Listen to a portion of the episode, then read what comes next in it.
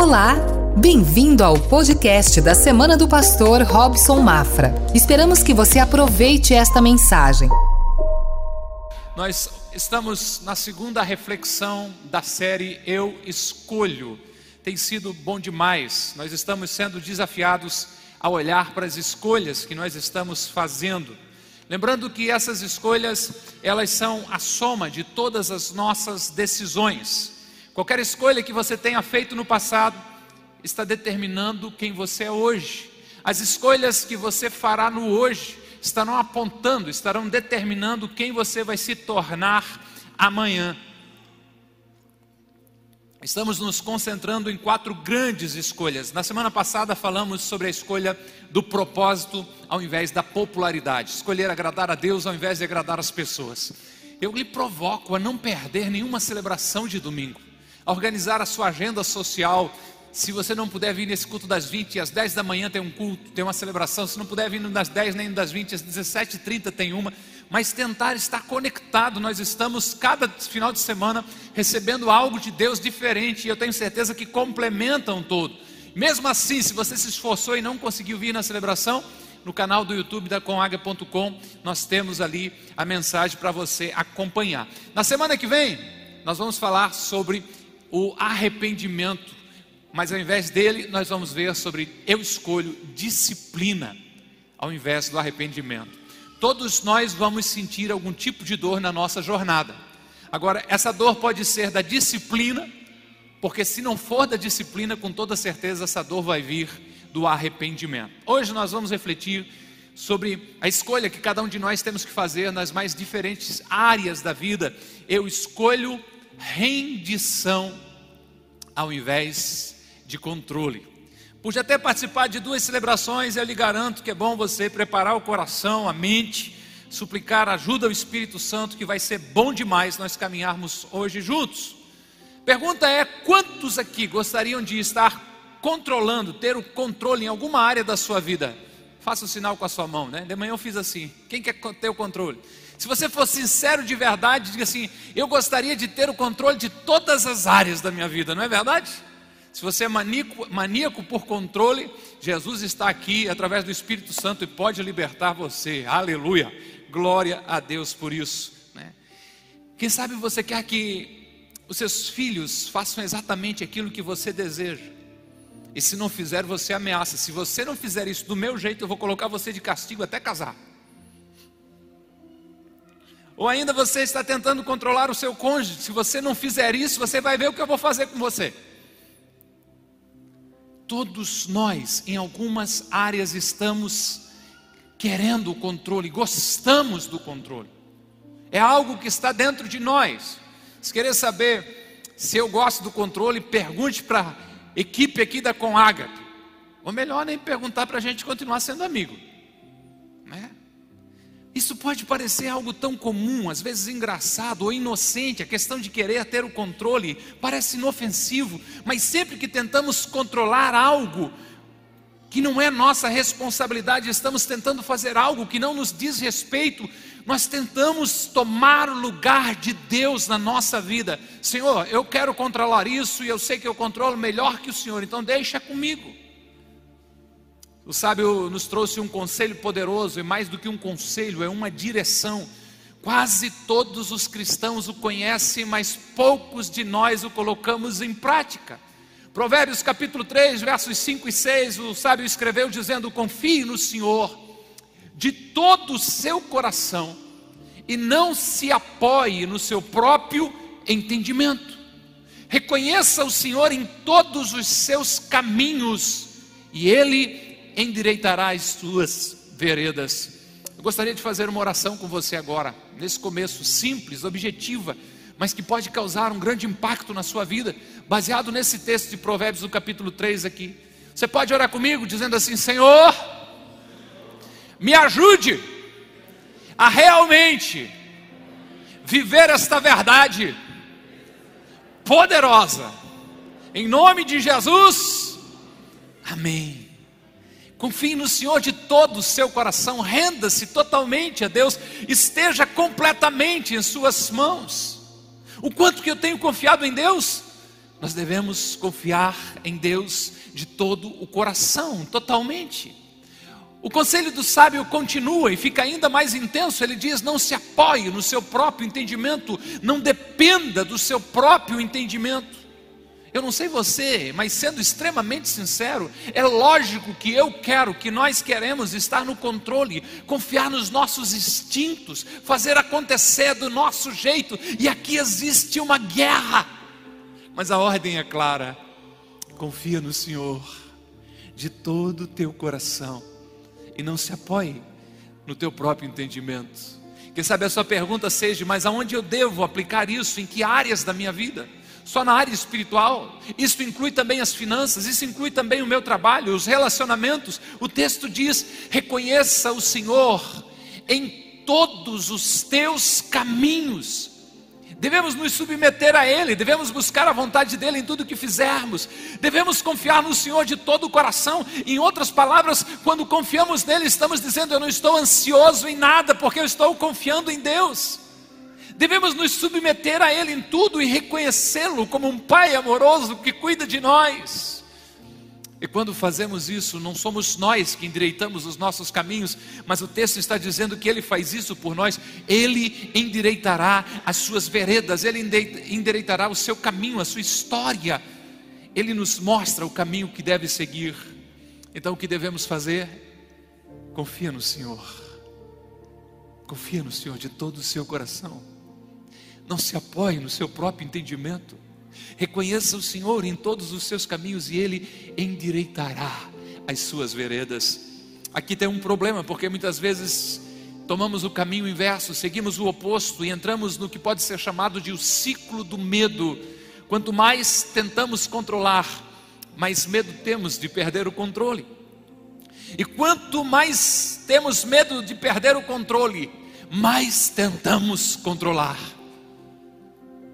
Isso não pode, eu tenho que controlar isso, não tem que ser do meu jeito.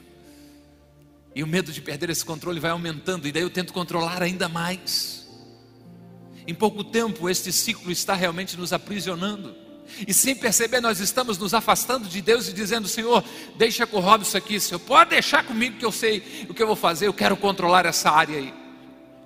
Há um exemplo na Bíblia que eu quero compartilhar com vocês de alguém tentando ter o controle nas suas mãos e que deu errado, muito errado. Se você está familiarizado com a Bíblia, você já leu ou já ouviu a história de Abraão e Sara.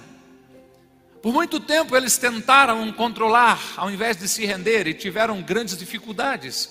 O pior foi que este controle que eles tentaram ter nas suas mãos gerou terríveis problemas que duram até hoje, 2020.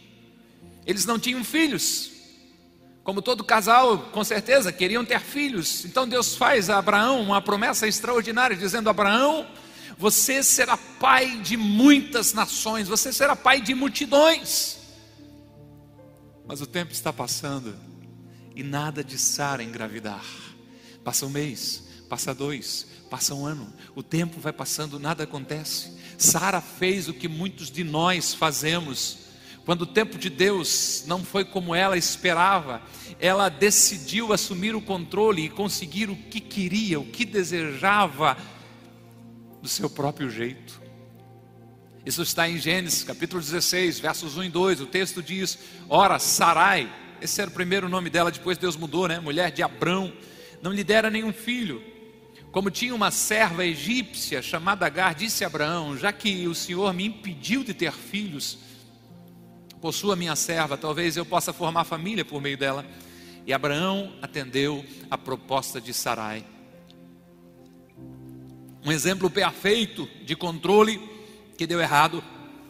Ela estava tentando assumir o controle e na sua cabeça imaginou que através da escrava pudesse fazer cumprir a promessa de Deus sobre eles, construir uma família. Então ela diz a seu esposo: vá dormir com ela. Deus não está fazendo o que eu queria que ele fizesse, então eu vou assumir o controle. Abraão concordou com a sua esposa, dormiu com a escrava, ela engravidou. Agora Deus tinha feito uma promessa dizendo: é de você, eu vou fazer uma grande nação.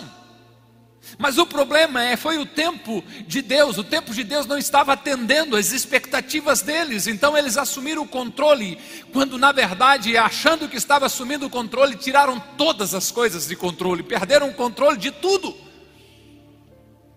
Se você não sabe o que aconteceu, deixa eu te contar rapidamente.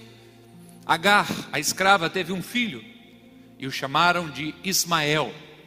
Mais tarde, Sara também teve um filho, conforme a promessa de Deus, e colocaram o nome dele de Isaque. De Ismael vieram os palestinos, da linhagem de Ismael surgiu Maomé. De Isaque veio a nação judaica, e da linhagem de Isaque nasceu Cristo. Milhares de anos já passaram, e ainda hoje há conflito entre palestinos, descendentes de Ismael, e judeus, descendentes de Isaac. O mundo vive hoje ainda a tensão entre os seguidores de Maomé e os seguidores de Jesus. Por quê? Porque alguém tentou assumir um controle ao invés de tentar a rendição. Porque sabe, você diga, mas eu quero assumir o controle. Não está acontecendo do meu jeito, não está acontecendo no meu tempo, então eu farei o que for preciso para que isso aconteça. Preste atenção, anote aí. Toda vez que você tentar controlar algo que não lhe diz respeito, vai custar muito caro. Eu não sei o que é ou quem é que você está tentando controlar, mas saiba que somos tentados a assumir o controle quando algo não acontece do jeito que a gente quer. Você pode ser uma moça, uma jovem solteira, cristã, que quer namorar, mas como não encontra um jovem cristão solteiro, você está querendo se contentar com alguém que não pertence à sua fé. E você mesmo diz: Eu sei que ele não é cristão, eu sei que a Bíblia diz para a gente não se juntar a alguém que não é da mesma fé, a um julgo desigual, mas ele tem um sorriso tão fofo, ele é uma graça. E eu sei que eu posso mudar ele depois. Ele não é cristão, mas ele vai mudar com o tempo.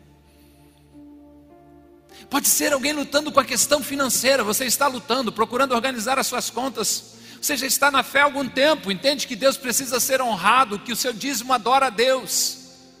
Mas você diz: não, não está funcionando nesse tempo para mim, está tudo muito sem sentido, está difícil, então eu vou assumir o controle, eu vou fazer do meu jeito, afinal eu sou bom nisso, eu vou assumir o controle. Pode ser algo simples no trabalho. Você está tentando ou passa o serviço para alguém. E mal a pessoa começa a fazer, mas não está igual do seu jeito, você atropela. Sai da frente, deixa que eu faça, porque você não está fazendo direito. Talvez, e só talvez, você seja uma mãe que não deixa nem os filhos respirarem. Talvez. Querido, já fez sua tarefa de ciências? Você quer que a mamãe ajude porque você precisa tirar 10. Alguém mexeu com você, fala com a mamãe, a mamãe resolve. Você viu se a dentista mandou mensagem? Você vai de bicicleta, põe capacete, põe joelheira. Leva um casaco, é bom levar um guarda-chuva também. Não esquece de comer. Quando chegar, me avisa, hein? E a pergunta que a gente se faz é: quantos anos tem esse bebê, será? Ah, pastor, vai fazer 18.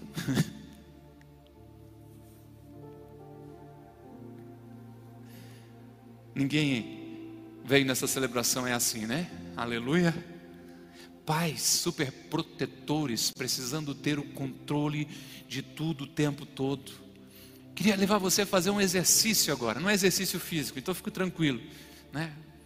Mas é parar, pensar e anotar uma área ou nome de alguém que você está tentando controlar, algo ou alguém com a simples pergunta, responde, pense sobre isso e responde: o que eu estou tentando controlar? Responde, faça esse exercício aí. Se você trouxe caderno, caneta, né, anote aí. Se não tiver, anote com celular. É os seus filhos adultos, é os filhos dos seus filhos, porque os seus filhos não estão criando bem os seus netos e só você sabe criar filhos. O que você está tentando controlar é o seu cônjuge. O que você está tentando controlar? A sua participação nessa celebração? O que, que ele está pensando que é? Mandando eu pensar e escrever alguma coisa? Esse exercício besta, não vou fazer nada. Ei, estou falando com você. O que, que você está tentando controlar? Você anotou? Pelo menos trouxe a mente. Ajuda, Espírito Santo de Deus. Clamamos a Ti em nome de Jesus. Agora pergunte a Deus: Isso é algo que realmente eu devo controlar? Ou é algo que eu devo confiar ao Senhor com todo o meu coração? E não me apoiar no meu próprio entendimento, mas em todos os meus caminhos reconhecer o Senhor e confiar de que Ele vai endireitar a minha jornada. Isso é algo que realmente devo me preocupar e tentar controlar, ou é algo que eu devo confiar no Senhor com todo o meu coração? Escolha a rendição ao invés do controle. Quem sabe você precisa fazer essa decisão, essa escolha em algumas áreas da sua vida. E eu quero compartilhar com você três perguntas que vai ajudar você a responder quando é o momento certo para escolher a rendição ao invés do controle. A primeira delas, a pergunta é a seguinte: vale a pena me preocupar? Preciso me preocupar com isso? Podem existir muitas áreas que estão deixando você chateado ou chateada, mas será que vale a pena se preocupar? Você pode não gostar da forma como o seu cônjuge arruma os calçados, mas vale a pena se preocupar com isso e arrumar uma guerra? Se é os seus filhos que estão ajudando você com os afazeres domésticos, eles fazem igualzinho a você? Possivelmente não. Só que algumas de vocês eu consigo imaginar, criança, adolescente fazendo alguma coisa e você indo depois ajeitando assim, né?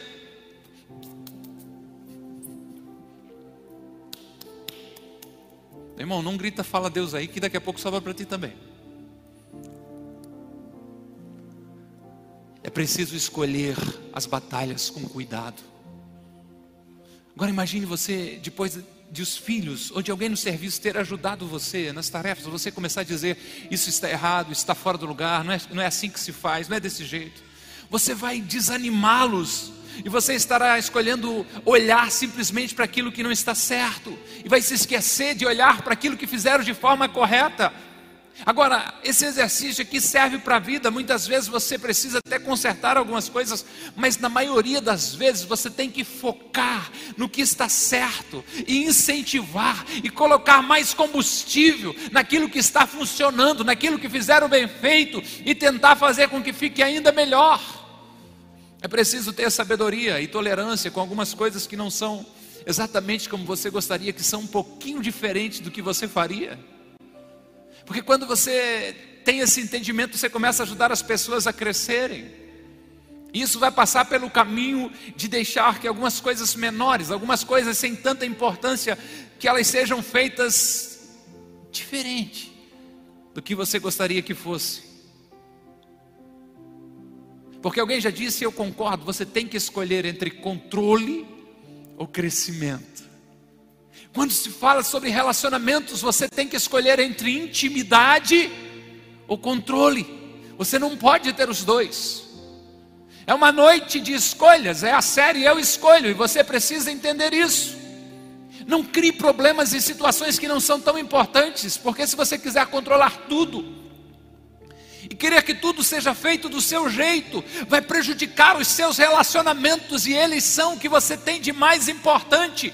A pergunta é: vale a pena me preocupar com isso? É um grande negócio eu levantar essa guerra?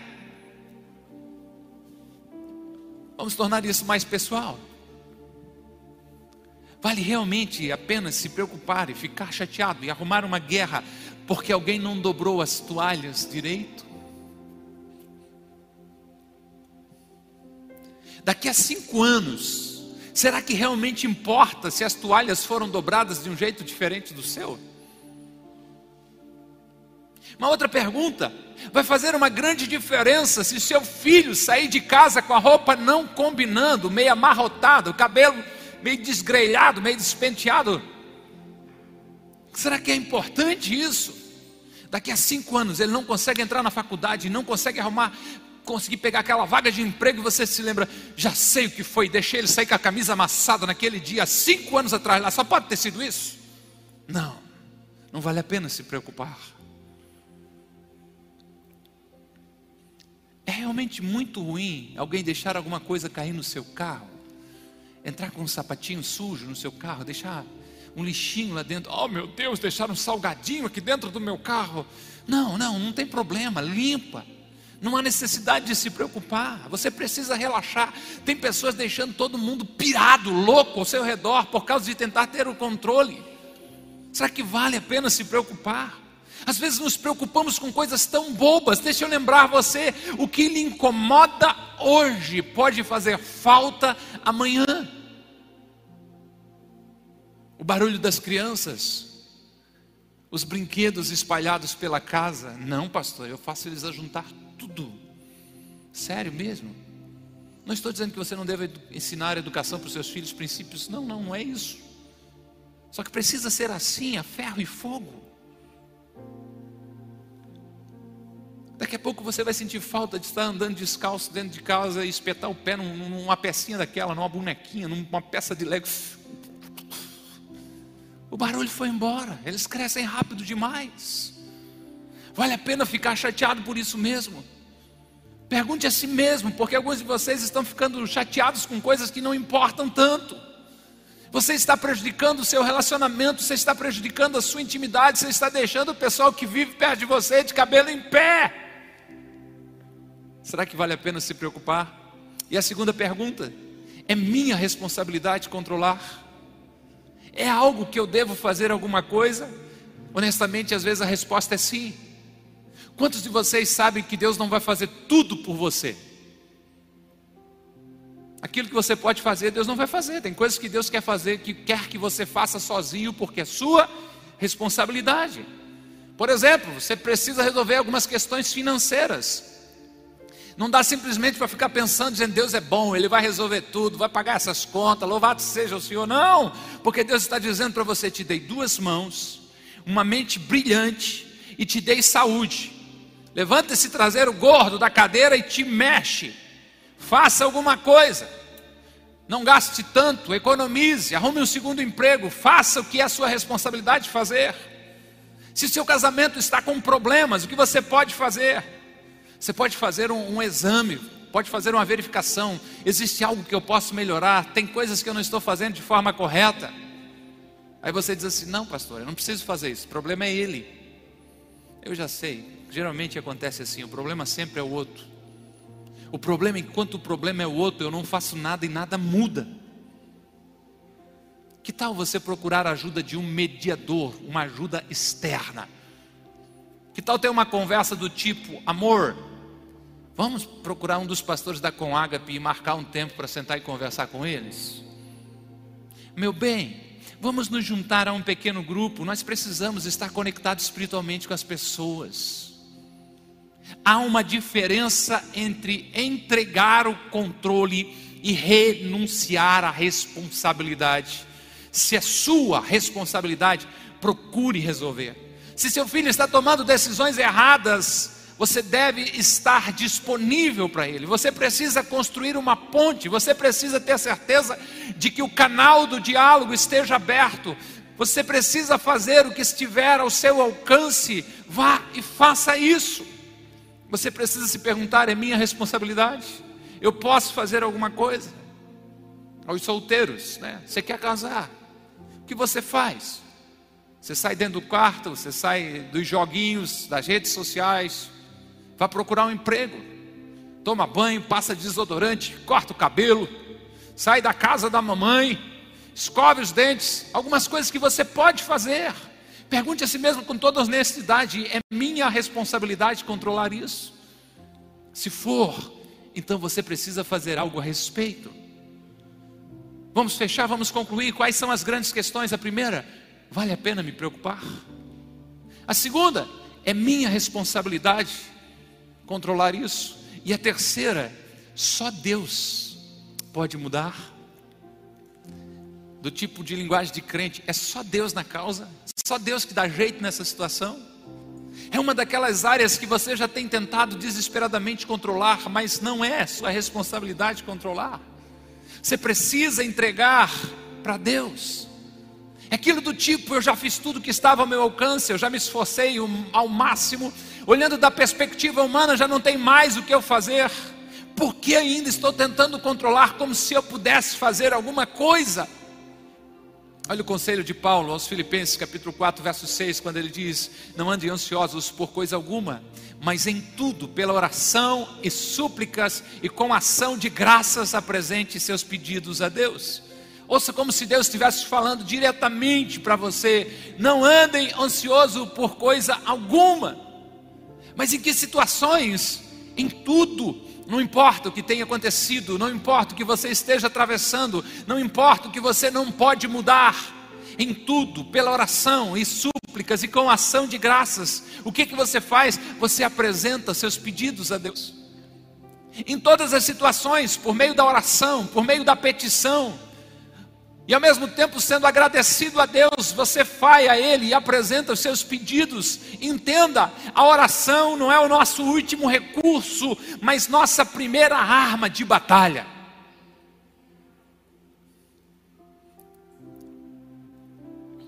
Alguns chegam até a dizer, né? Bem, já tentamos de tudo, então vamos orar.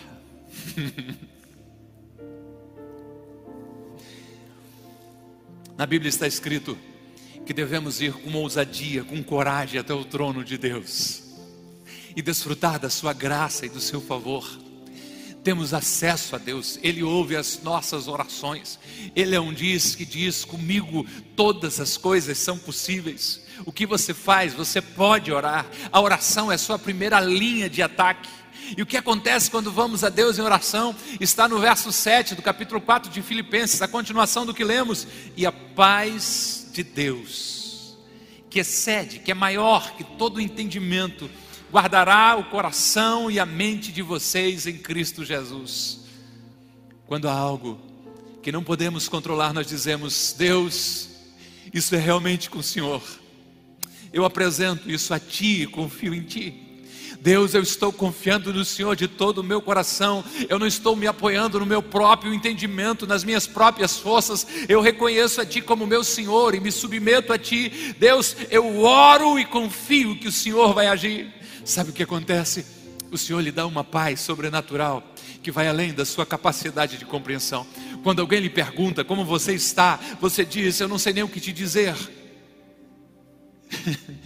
Quando eu olho para as minhas circunstâncias, eu deveria dizer para você que está tudo muito ruim, mas eu estou sendo inundado por uma paz tão grande, tão poderosa, que eu não sei explicar como.